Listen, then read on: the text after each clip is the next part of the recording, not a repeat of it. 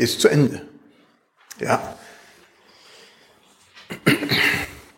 Und doch, und doch fasziniert mich gerade die Jahreslosung von 2017.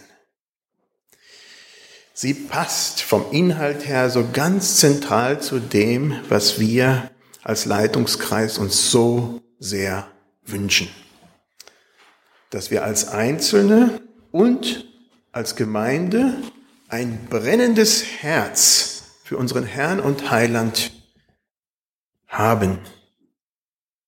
Doch wie geht das?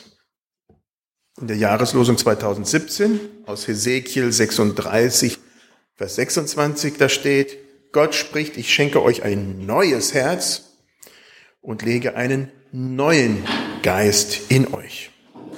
Wohlgemerkt, Israel war durch eine Zeit der Gefangenschaft des Exodus nach Babylonien gegangen. Sie hatten generationenlang nicht das getan, was der Herr wollte von ihnen und hatten jetzt die Konsequenzen zu tragen.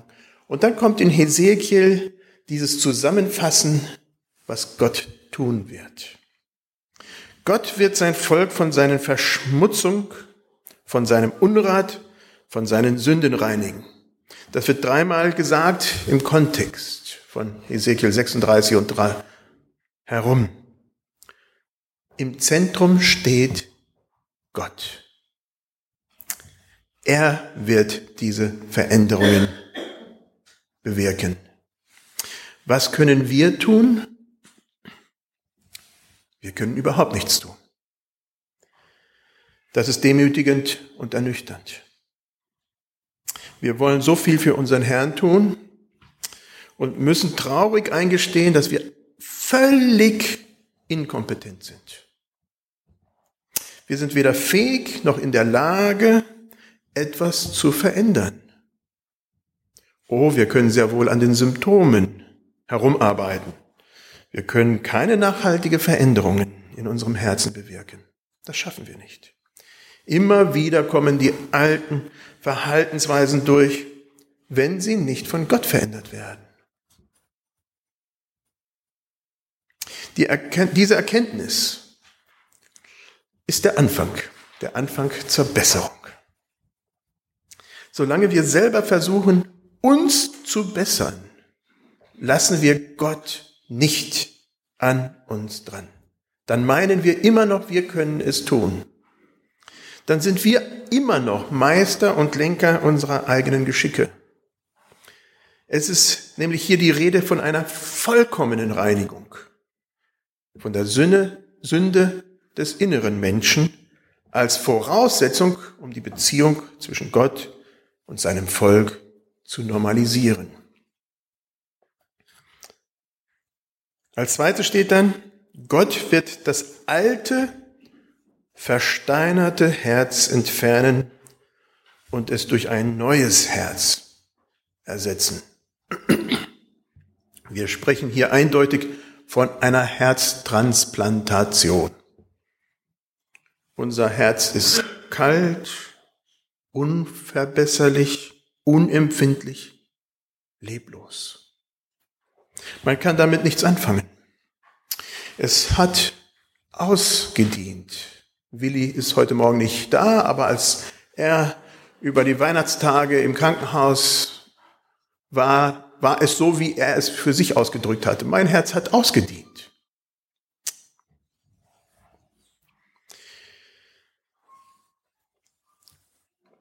Stents werden gesetzt. Das war auch beim Willi der Fall.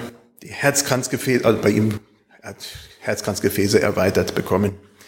Ähm, die werden dann durch einen Katheter erweitert. Geschlossene Stellen werden wieder geöffnet. Ja, das alles nützt eigentlich ganz und gar nichts. Es gibt eine Verlängerung, eine kurze Verlängerung, aber es ist nicht das, die Lösung des Problems. Das sind nämlich die Dinge, die wir tun können. Wir können hier ein bisschen basteln, wir können da ein bisschen basteln. Aber die Probleme können nicht behoben werden. Wir als Menschen sind durch und durch schlecht, sagt die Bibel. Es ist gut, wenn wir das einsehen. Somit die einzige Möglichkeit, eine echte Veränderung zu bewirken, ist eine Herztransplantation. Nicht eine einfache Sache. Das ist hochgradig kompliziert, wird selten gemacht. Das alte Herz muss raus und ein neues Herz muss rein.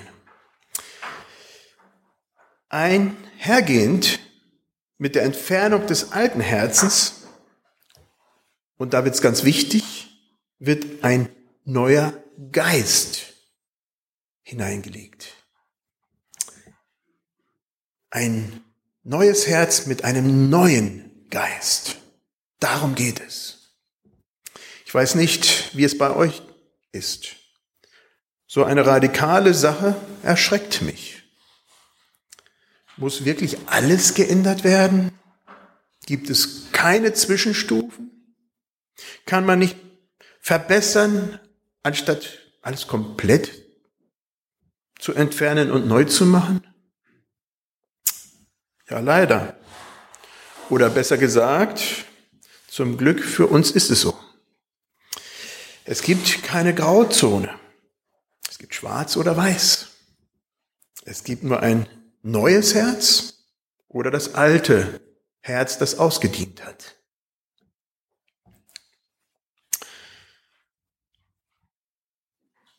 Gott wirkt, und das ist jetzt der dritte Punkt, Gott wirkt, dass sein Volk ihm gegenüber gehorsam wird.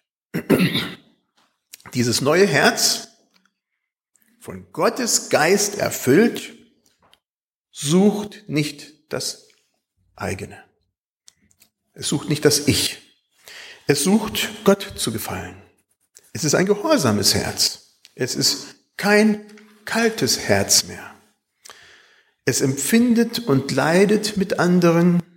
Es teilt das, was es hat. Es ist auch kein unempfindliches Herz mehr. Vielmehr reagiert es schnell und konkret. Es ist auch kein unverbesserliches Herz, so wie es vorher war. Jetzt ist unser Herz korrigierbar. Ja, denn Kurskorrekturen, Kurskorrekturen werden immer wieder in unserem Leben nötig sein. Dafür haben wir Gott, der sagt, hey, da ist eine Tür offen. Oder da geht's nicht weiter. Und diese Kurskorrekturen werden nötig, weil nach einer gewissen Zeit auch sich immer wieder alte Verhaltensweisen einschleichen. Nun, in Christus ist das nicht mehr so. Das Alte ist vergangen, siehe, alles ist neu geworden. Zumindest sind wir auf dem Weg dahin. Es ist neu geworden von der Perspektive Gottes. Von unserer Perspektive sind wir auf dem Weg. Aber unser Herz ist auch nicht mehr kalt und leblos. Vielmehr ist es ein vitales Herz und ein aktives Herz. Es ist voller Hoffnung, Liebe und Freude. An dieser Stelle würde ich euch gerne noch einen Tipp geben, wie ihr das alles bewerkstelligen könnt. Und genau das geht nicht. Es ist Gottes Werk. Das kann nur durch eine direkte Intervention von Gott selber geschehen.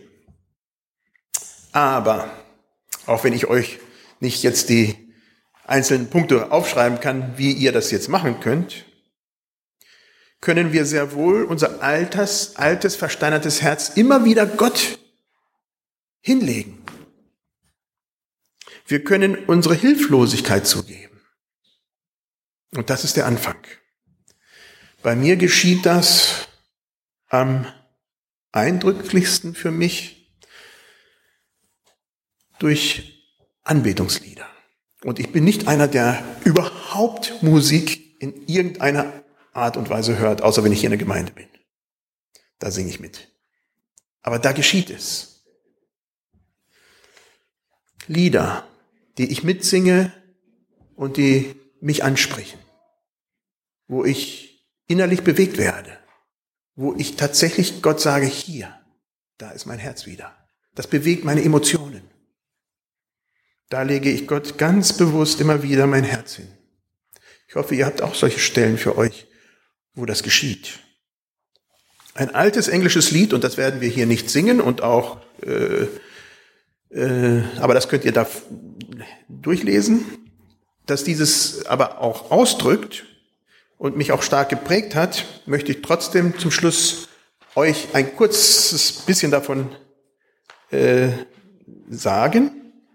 Da heißt es, und ich nehme bewusst das Englische, weil das Deutsche äh, überhaupt nicht das vermittelt, was, was eigentlich da steht. Es ist sch schlecht übersetzt nach meiner Meinung. Und äh, naja, da steht, ich werde das trotzdem in Deutsch und auch in Englisch, aber zuerst im Englischen sagen. All to Jesus I surrender, all to him I freely give. I will ever love and trust him, in his presence daily live. I surrender all, I surrender all, all to thee, my blessed Savior, I surrender all. Die deutsche Übersetzung. Alles will ich Jesu weihen, nichts mehr will ich nennen mein. Leib und Seele, Gut und Habe, alles soll dein eigen sein. Alles will ich weihen, alles will ich weihen. Dir, mein Herr, mein Gott, mein Heiland, will ich alles weihen. Und ich denke, darum geht es, dass wir hinhalten, was wir haben und sagen, Herr, nimm du es hin, gestalte du es täglich neu. Ich schaffe es nicht. Ich bete.